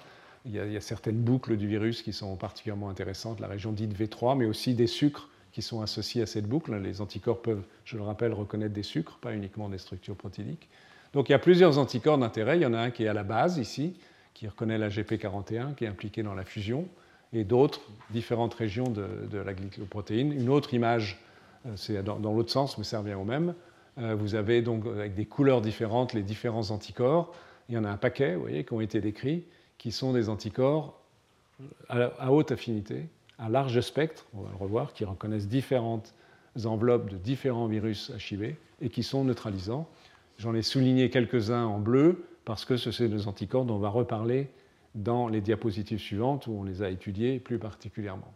Ici sur un tableau avec quelques notions intéressantes, mais on ne va pas entrer dans trop de détails. Donc une liste d'anticorps qui sont des anticorps neutralisants à large spectre dirigés contre la glycoprotéine d'enveloppe du VIH. Vous avez leur spécificité, par exemple les quatre premiers GP41, donc c'était cette partie-là de la protéine. Euh, les suivants, euh, les glycans et la boucle dite V3, euh, qui est, pardon, elle on la trouve ici par exemple. Après, on a à nouveau des glycans, donc des sucres, et une autre boucle V1, V2. on ne va pas aller trop trop loin. ce qui est très important, c'est cette colonne. C'est le pourcentage de souches virales différentes testées qui sont effectivement neutralisées par tel ou tel anticorps. on va prendre le meilleur exemple possible. Le meilleur exemple possible, c'est 4-10 ou 10E8, non l'anticorps. Vous voyez qu'ils sont capables de reconnaître 98% des GP41 de tous les virus testés. C'est considérable presque toutes les souches. Euh, par contre, le 2G12, c'est moins bien, c'est entre 25 et 30 Il y a toutes sortes de situations, mais évidemment, cette caractéristique est essentielle, puisque plus un anticorps reconnaît de souches différentes, donc plus il est à large spectre, plus il est potentiellement intéressant en application thérapeutique. Euh, ici, c'est la fréquence des mutations somatiques, j'y reviens, vous voyez qu'elle est considérable, 15%, 22%, 33% ici. Donc ce sont des anticorps à nouveau qui ont été soumis au niveau génétique, au niveau de leur gène, à des cycles répétés de mutations somatiques dans les organes lymphoïdes secondaires au, fil des années d'une infection chronique. On imagine assez facilement comment les choses peuvent se passer. Donc tous ces anticorps ont un très grand nombre de mutations somatiques et ils ont été obtenus in vivo, naturellement dans l'infection infection chronique, par des cycles multiples, mutations, sélection, sélection par l'affinité de l'anticorps. Je, vous en ai déjà parlé. Ça, ça schématise à nouveau la, glycoprotéine d'enveloppe, GP41, GP120, et les zones de faiblesse, entre guillemets, de la glycoprotéine. Normalement, notamment, j'en avais dit un mot au début, une des zones de faiblesse de ces protéines et qui varie un peu moins sont les zones qui sont biologiquement très actives. Par exemple, cette petite zone de la glycoprotéine d'enveloppe, elle est très importante parce que c'est elle qui permet la fixation de la protéine, donc à la surface du virus ici, euh, sur la molécule CD4, donc qui va permettre l'infection. Donc si vous pouvez neutraliser l'anticorps dans cette zone-là, comme le fait cet anticorps, NIH4546, ça peut être très intéressant. Mais il y a d'autres régions, comme vous pouvez le voir, certaines boucles dites V3, V1, V2, j'en ai déjà parlé, et aussi la région euh, de une certaine région de la GP41, qui sont des cibles possibles de certains de ces anticorps. Donc si on les caractérise, eh bien, on a deux paramètres. Chaque, point, c'est un anticorps. Vous avez euh, ici le, pourcentage de souches sur lequel l'anticorps se fixe en, axe vertical et en axe horizontal, en gros l'affinité. Vous voyez que l'anticorps 4-10, il est particulièrement intéressant puisqu'il reconnaît presque, pas 100%, mais un très très grand nombre de différentes souches virales d'HIV et qu'il a une très très forte affinité. Donc c'est une combinaison particulièrement intéressante. À des degrés variés, toutes sortes d'anticorps ont plus ou moins de, d'affinité pour les, pour les l'antigène, la, glycoprotéine d'enveloppe de HIV, et un spectre de reconnaissance de différentes de ces molécules euh, variables, donc avec différentes euh, valeurs.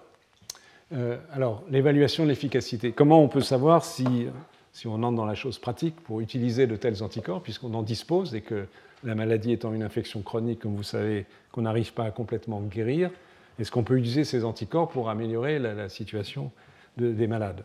On, a trois façons de tester, logique et chronologiquement euh, dans l'ordre. D'abord dans des modèles murins de souris, mais la souris n'est pas naturellement infectable par le VIH. Donc ce sont des souris immunodéficientes greffées avec des cellules du système immunitaire humain. Et ces cellules du système immunitaire humain, on les infecte par le VIH. Donc on crée une infection expérimentale par le virus de sida de lymphocytes humains greffés dans une souris. Donc c'est le premier modèle dont, je vais vous parler. Le deuxième modèle, c'est d'utiliser des singes. Alors chez les singes, il y a des, virus du sida assez proches du virus humain qui sont capables de provoquer une infection. Chez certains singes, c'est le cas du, du, macaque. Donc on peut euh, créer une infection expérimentale du macaque et voir si avec des anticorps dirigés contre ce virus, donc des anticorps à haute affinité, etc., euh, on arrive à avoir un effet bénéfique sur l'infection. Et puis si on a franchi toutes ces étapes, on peut envisager, on va voir qu'on est arrivé à ce stade des essais cliniques chez l'homme. Alors d'abord la souris.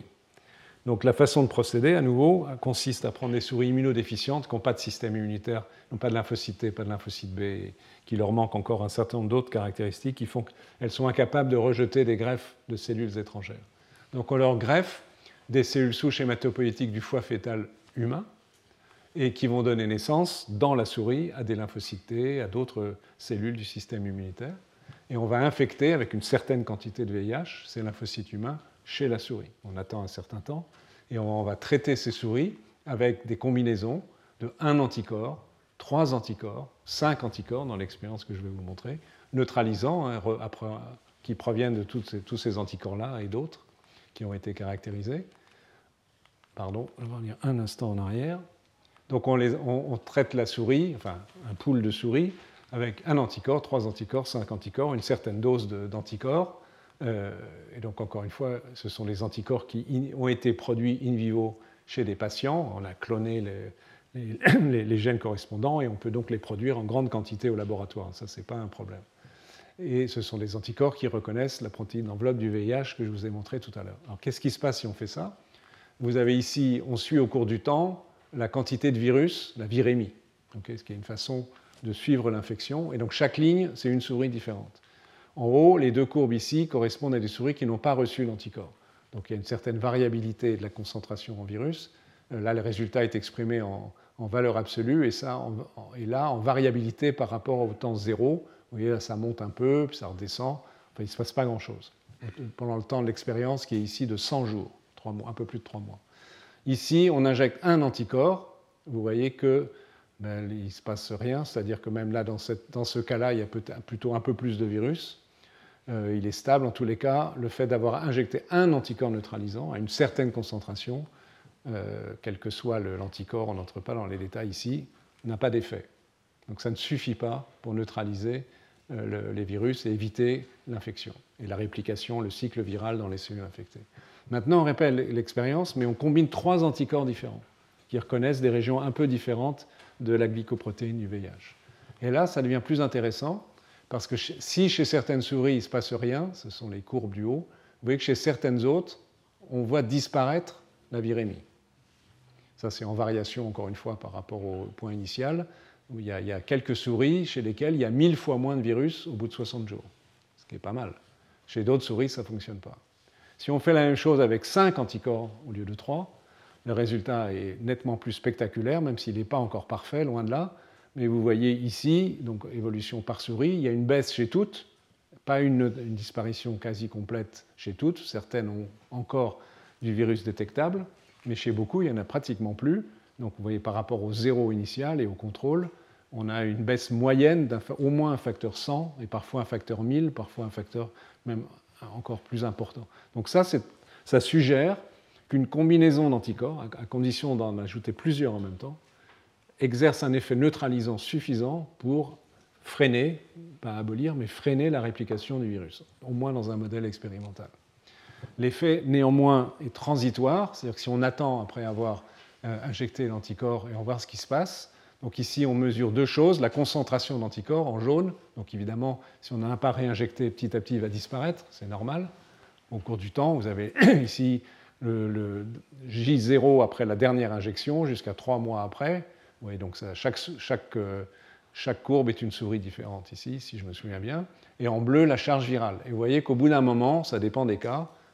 Ici, dans le cas ID 144, ça remonte, ça remonte, ça remonte. Ici, ça remonte moins.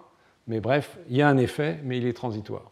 Donc évidemment, c'est un peu décevant euh, et on ne peut pas considérer que ça comme suffisamment intéressant pour une application thérapeutique.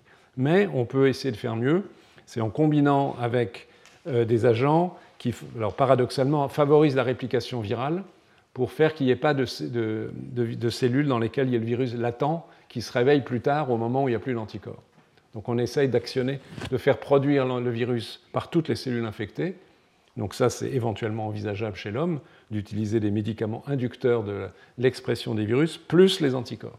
Et quand on fait ça, euh, le résultat est donc vous avez ici, là on injecte les anticorps dans cette période-là, puis euh, en vert c'est la zone où on injecte l'agent qui euh, induit la réplication du virus. Quand on fait ça, donc chez les souris, on a un résultat nettement plus important, puisque chez presque toutes les souris, euh, il n'y a plus de virus détectable. En gris pâle, ce sont les souris contrôle.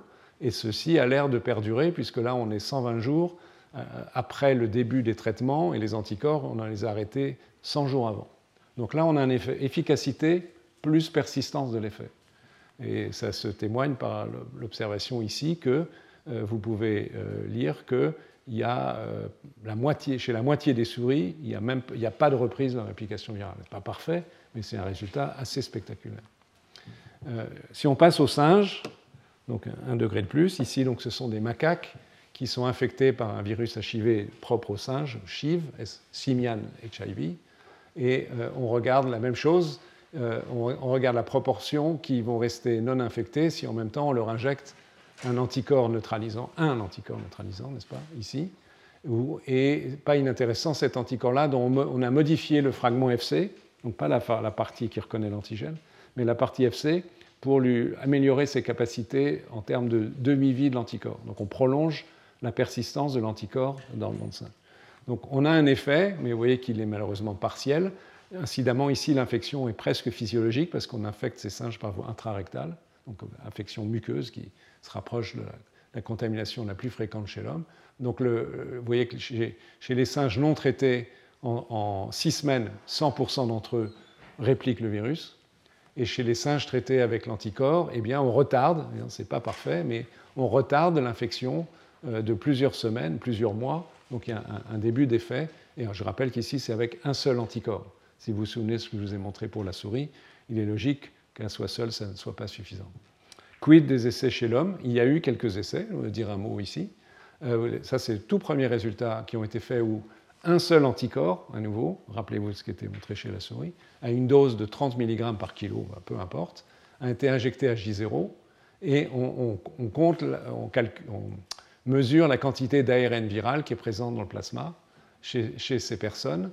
Et vous pouvez voir que chez tous, il y a une petite diminution. Chez deux d'entre eux, elle est franche puisqu'on arrive à un stade 21 jours après injection d'anticorps où l'ARN viral n'est plus détectable, mais il y a au moins chez l'un d'entre eux, cela réapparaît. Donc il y a un effet transitoire insuffisant, mais sur une dose unique.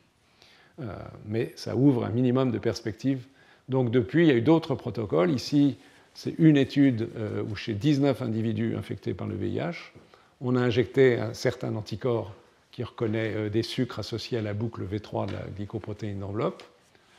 Et euh, on regarde ce qui se passe. Il y a des individus qui répondent et d'autres qui ne répondent pas. Vous voyez que chez, cette personne-là, il n'y a eu aucune modification de la concentration d'ARN viral plasmatique au cours du temps après l'injection, 7 jours, 14 jours, etc. Par contre, là, il y a deux anticorps différents qui ont été testés. Vous voyez que là, il y a une baisse très nette d'un facteur à peu près 30 à 50 mais à nouveau effet transitoire avec un seul anticorps. Euh, le, problème, c'est que lorsqu'on utilise un anticorps, on provoque un phénomène de sélection, cette fois-ci pas de l'anticorps, mais du virus. C'est-à-dire que le virus mute pour échapper à l'anticorps. Et c'est ce qu'on observe euh, ici. Euh, on a sélection de mutants résistants à l'anticorps. Quatre semaines après, on, séquence le virus et on, refait un test de neutralisation in vitro avec l'anticorps qui a été administré à ces patients. Et vous voyez que euh, la, sensibilité des souches, qui était très bonne euh, initialement, chez, certains, est devenue abominablement faible. Donc il y a une résistance acquise. Donc ce qui montre clairement qu'utiliser un seul anticorps n'aura jamais aucune chance de succès, puisqu'il entraînera une contre-sélection par le virus. C'est comme pour les antibiotiques et les bactéries, la sensibilité aux antibiotiques. Donc si on veut avancer dans cette hypothèse, ça rejoint les données que je vous ai montrées il y a un instant chez la souris, il faut envisager une combinaison d'anticorps ciblant des épitopes distincts, donc des régions différentes du virus, pour surpasser la capacité de mutation du virus, qui est rapide, comme je vous l'ai montré tout à l'heure. Donc il y a des protocoles de ce type qui, ont été développés. Par exemple, ici, un certain anticorps utilisé deux fois ou quatre fois, et la répétition est probablement une chose intéressante, et on mesure toute une série de paramètres. Euh, avec cet anticorps-là, vous avez le, le pourcentage de patients euh, qui sont HIV-, en sachant qu'on parle d'individus, là, c'est un peu différent, qui sont sous traitement de telle manière qu'il n'y a plus de virus détectable, sous traitement classique du, virus. On arrête le traitement, la chimiothérapie antivirale. Donc si on fait ça chez une personne infectée par le virus du sida, malheureusement, on est sûr que le virus va réapparaître. Donc là, la question posée, c'est est-ce qu'on peut bloquer la réapparition du virus? On ne peut pas la bloquer, mais on la retarde. Vous avez les courbes de ce qui se passe après arrêt du traitement sans anticorps. Vous voyez qu'au bout de cinq semaines, tous les patients ont à nouveau du virus, donc il faut les retraiter bien naturellement. Mais avec l'injection d'un anticorps, on retarde, donc ce qui est encourageant, mais évidemment pas suffisant, la réapparition du virus. À nouveau, c'est un anticorps, risque de sélection. donc ce n'est pas optimal. on montre que si on répète les injections, ici c'est deux injections, ici quatre injections, on peut voir un effet prolongé. Ce n'est pas encore permanent, mais un effet prolongé. Donc autrement dit, on est une situation où on ne peut pas considérer que l'utilisation d'anticorps neutralisants à large spectre et de haute affinité contre la glycoprotéine du VIH est un traitement du virus, de l'infection chronique par le virus du sida, mais les, perspectives sont encourageantes avec l'idée de combiner les anticorps, de répéter les injections. On peut imaginer ensuite d'avoir des injections régulières dans la mesure où ces anticorps modifiés avec des fragments FC qui allongent leur durée de vie, on peut imaginer les injections par exemple toutes les six semaines, voire tous les trois mois. Donc il n'est pas exclu que dans les années qui viennent, et il y a d'autres essais cliniques en cours, que dans les années qui viennent, le traitement par anticorps s'ajoute à la chimiothérapie antivirale telle qu'elle existe aujourd'hui pour maintenir de façon euh, très ferme, euh, en tous les cas, une virémie nulle, sans permettre cependant la guérison, parce que les anticorps, encore une fois, ne pénètrent pas dans les cellules. Et de toute façon, s'il y a des cellules dans lesquelles le, virion est silencieux, n'est pas en, état de réplication, il n'y a pas de protéines à reconnaître. Mais c'est un progrès indiscutable. Le mécanisme d'action de ces anticorps, ce n'est pas strictement de la neutralisation en fait. Ceci a été démontré expérimentalement, à nouveau dans les modèles murins, où, dans lesquels on a transféré des lymphocytes TCD4 humains infectés, et on les traite par ces fameux anticorps, et on compte tout simplement le nombre de cellules positives VIH, GAG, c'est une des protéines de VIH, 5 heures après injection d'anticorps. le contrôle sans anticorps, donc il y a un certain nombre de cellules. Si on, après l'injection d'anticorps, on a diminué d'un facteur 2 le nombre des cellules. Autrement dit, l'anticorps entraîne la mort des cellules infectées par le VIH. C'est un des mécanismes qui intervient. Ici, c'est avec deux anticorps, le résultat est plutôt meilleur. Et là, c'est avec, euh, si on, peut montrer que pour l'anticorps, non seulement la partie variable est importante, mais la partie constante, donc responsable des, des phases effectrices de la réponse, éventuellement la cytotoxicité est nécessaire, parce que si on mute la partie constante de telle manière qu'elle ne peut pas se fixer sur les récepteurs pour la partie constante des immunoglobulines, l'effet est perdu. Il n'y a plus de mort cellulaire. Vous voyez ici, pas comparé à, l'anticorps euh, natif. Si on neutralise le, récepteur pour les parties constantes d'immunoglobulines un autre anticorps, on perd aussi l'effet. Donc, l'interaction entre le fragment constant de l'anticorps et le récepteur FC à la surface de macrophages, de cellules natural killer, etc., est nécessaire à l'élimination des cellules infectées. Donc en fait, il y a plusieurs mécanismes qui sont mis en jeu, et ce n'est pas strictement de la neutralisation, contrairement à ce que le nom des anticorps suggère, anticorps neutralisant un large spectre. En pratique, ici un anticorps à forte affinité, il reconnaît, mettons la glycoprotéine d'enveloppe à la surface d'un lymphocyte CD4 infecté. Cet anticorps se fixe par sa partie constante au récepteur pour cette partie constante, à la surface de macrophages de cellules natural killer, et ces cellules peuvent phagocyter la cellule infectée et la tuer, ou la tuer directement ainsi, en libérant des protéines toxiques. Donc c'est un des mécanismes d'action des anticorps. Et indirectement, euh, le fait de tuer les cellules infectées peut renforcer la présentation d'antigènes pour que des lymphocytes anti-VIH soient mieux activés, donc renforcer indirectement la réponse immune, parce que ces cellules qui contiennent des antigènes viraux, en étant phagocytées par les cellules dendritiques, entraînent une meilleure présentation d'antigènes. Donc c'est un effet indirect qui peut aussi se combiner à la neutralisation et à la cytotoxicité pour rendre compte de l'efficacité de ces anticorps. Donc ça, c'est l'immunothérapie passive, qui, comme vous voyez, progresse, n'est pas arrivée au stade d'une efficacité euh, tout à fait satisfaisante, mais on n'en est peut-être pas très très loin. Et pour finir, un mot sur les perspectives de vaccination. Ça, c'est une affaire compliquée. Euh, c'est compliqué parce que le système, d'abord, tel qu'envisagé pour la grippe, et on a vu que pour la grippe, il n'était pas encore au point. Du, en anglais, prime boost, c'est-à-dire qu'on va immuniser avec une première souche, puis avec une autre souche pour entraîner une sélection d'anticorps qui reconnaît les, différentes souches. Ça ne marche pas pour le VIH. Les différences sont trop importantes et, de nature diverse. Et la problématique, c'est que l'anticorps neutralisant à, large spectre, en anglais BNAB, Broadly Neutralizing Antibody, il reconnaît un certain antigène, ça c'est la courbe de neutralisation, mais l'anticorps initial, celui qui, va donner naissance après mutation et sélection à cet anticorps neutralisant, il ne reconnaît rien du tout. Donc, comment on fait, euh, puisque l'anticorps primaire ne reconnaît pas la protéine d'intérêt, pour générer une réponse immune contre la protéine d'enveloppe qui, in fine, doit être neutralisée puisque cette enveloppe en tant que telle ne génère pas de réponse dans le, répertoire naïf. Donc c'est une, une, affaire qui est compliquée et qui peut être contournée, mais de façon extrêmement compliquée. Donc, si on utilise des enveloppes natives, donc des enveloppes de virus, telles qu'elles sont là, et qu'on immunise, alors là c'est un système artificiel où on a rendu une souris transgénique avec un IG humaine correspondant à la séquence naïve de ce qui deviendra après multiples cycles de mutation un anticorps neutralisant. Donc c'est une souris qui a le potentiel, juste le potentiel, de développer un anticorps neutralisant anti-VIH à partir d'une séquence connue, donc on a introduit dans cette souris. Donc c'est un système totalement artificiel. Donc si on immunise cette souris avec ces protéines-là, on ne génère rien du tout. Pourtant, ce sont ces protéines-là que l'on veut voir être neutralisées. On va avoir une réponse anticorps, mais pas par cet anticorps-là. Donc ça ne fonctionne pas.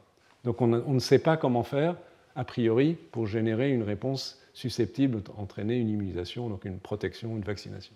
Donc l'idée qu'ont eu les chercheurs d'un travail qui a été publié récemment, c'est euh, en fait de modifier les protéines d'enveloppe en tâtonnant pour chercher avec des protéines qui n'existent pas dans la nature, des protéines qui pourraient être reconnues par la forme euh, initiale, germline, comme on dit, avant mutation de, euh, de l'anticorps initial, et en, créant ensuite, en diminuant le nombre de mutations de cette enveloppe par rapport à l'enveloppe naturelle, d'espérer parcourir le chemin de telle manière que l'anticorps qui entre-temps a changé par ces cycles de mutation-sélection se mettent à reconnaître tous ces anticorps. Donc essayer de reconstituer un parcours de façon totalement artificielle et complexe. ces, chercheurs y sont arrivés, ils sont arrivés, excusez-moi, après des efforts considérables. Donc à nouveau, le protocole expérimental, c'est une souris appelée knock-in. Knock-in, c'est jargon qui veut dire qu'on a introduit dans le génome de la souris la séquence germinale de la chaîne lourde et de la chaîne légère d'un anticorps humain dont une séquence mutée est neutralisante. Mais la séquence non mutée, c'est celle qui est mise dans la souris, n'est pas neutralisante. Mais elle a le potentiel, par mutation et sélection, de devenir neutralisante. Donc c'est l'anticorps dit primaire, numéro 121, peu importe. Donc cette souris, elle est immunisée successivement, 1, 2, 3, 4, 5, 6 cycles d'immunisation, avec des protéines artificielles. Avec, ici, il y a 10 mutations par rapport à une protéine d'enveloppe native. Puis on, diminue à 7, à 5, on se rapproche de la protéine native, et on voit si, sur cinq mois de multi-immunisation, on arrive à générer, donc à reproduire ce cycle mutation, sélection de cet anticorps 121 chez la souris. Vous voyez la complexité du schéma. Ça fonctionne. C'est-à-dire qu'on arrive à obtenir une génération, une accumulation de mutations et d'anticorps qui ont une haute affinité et neutralisant ces protéines. Donc c'est une performance parce que c'est la première fois qu'on a réussi, évidemment dans des conditions totalement artificielles, à générer une réponse immune efficace, entièrement efficace, contre le VIH. Malheureusement, la reconstruction de la production d'anticorps neutralisants à large spectre chez la souris, tel que ça a été fait, ne peut pas être envisagé ainsi chez l'homme. Parce qu'il y a trop de variations déjà de ces protéines d'enveloppe initiale. Donc pour chaque individu, il faudrait faire ce schéma de reconstruction d'une enveloppe qui hypothétiquement pourrait être immunisante, sachant qu'il faudrait tâtonner chez chaque individu. Donc c'est juste malheureusement pas possible. C'est une preuve de principe que cette approche est concevable, mais elle n'est pas applicable aujourd'hui en vaccination humaine. On va passer ça. Euh, donc la conclusion, c'est que c'est une prouesse expérimentale, une forme de preuve de principe que le concept est juste, mais qui n'a pas d'application en l'état. Juste pour terminer, un mot du Zika. Donc Zika, c'est un autre virus. Vous savez qu'il est la famille des arbovirus, des flavovirus. On s'infecte par des moustiques qui, apportent le virus. Et c'est ce virus qui a donné, malheureusement, euh, chez, des fœtus, par infection des femmes, des microcéphalies, par destruction des neurones dans le cerveau. Donc il a été mis en évidence, à l'égard de ce virus, des anticorps chez des individus infectés qui sont neutralisants avec euh, une forte affinité.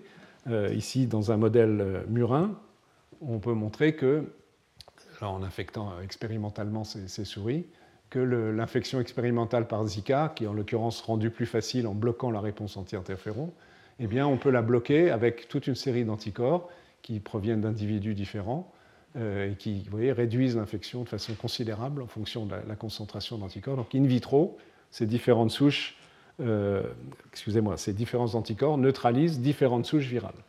Donc, ce sont bien des anticorps neutralisants à large spectre, à haute affinité, qui reconnaissent une protéine euh, de Zika dans ces expériences de neutralisation in vitro. Vous avez un anticorps ici, un deuxième anticorps ici, et la neutralisation de différentes souches du virus euh, avec les noms qui, sont indiqués ici. Et ces anticorps sont protecteurs in vivo, c'était in vitro sur la diapositive précédente, ici des souris infectées par Zika, et on regarde la survie des souris.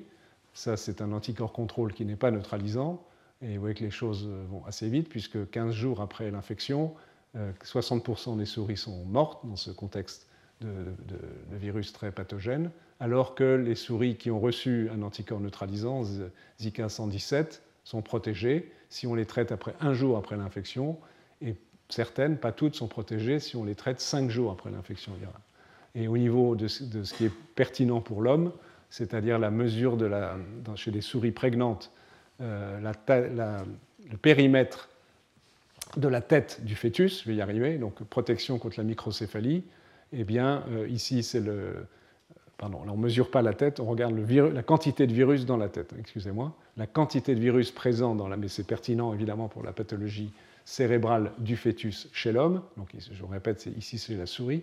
La quantité de virus, si on n'injecte aucun anticorps, il y a une forte quantité de virus dans la tête des fœtus. Si on ajoute un anticorps qui n'est pas dirigé contre Zika, on a une grande quantité de virus, et si on ajoute l'anticorps neutralisant, il n'y a pratiquement plus de virus. Idem au niveau du placenta, et c'est moins bien, mais il y a un résultat aussi dans le cerveau de la mère et le sérum de la mère, mais le plus important, évidemment, c'est la protection du fœtus. Donc il est possible que ce, tels anticorps puissent avoir un intérêt de protection, ici passif, donc il faut savoir que la personne est infectée, pour protéger le fœtus contre l'infection et euh, le, risque de destruction des cellules du cerveau et la microcéphalie. Donc c'est une approche qui est, potentiellement intéressante à côté de la vaccination. Voilà, je vais m'arrêter là, juste pour vous, donc en conclusion, évoquer le fait que cette découverte relativement récente de ces anticorps neutralisants à large spectre, dont on a vu qu'ils existent contre un certain nombre de micro-organismes, et peut-être que si on cherche plus, on s'apercevra que contre au moins l'essentiel des virus, leur découverte et leur mécanisme de l'étude, la compréhension de leur mécanisme de génération avec ces cycles multiples, mutation, sélection des lymphocytes B dans les organes lymphoïdes secondaires, ouvre des nouvelles perspectives thérapeutiques pour des infections virales sévères par immunothérapie passive. Je vous l'ai montré pour le VIH, même si cela n'a pas encore abouti complètement. C'est une voie de recherche très intéressante.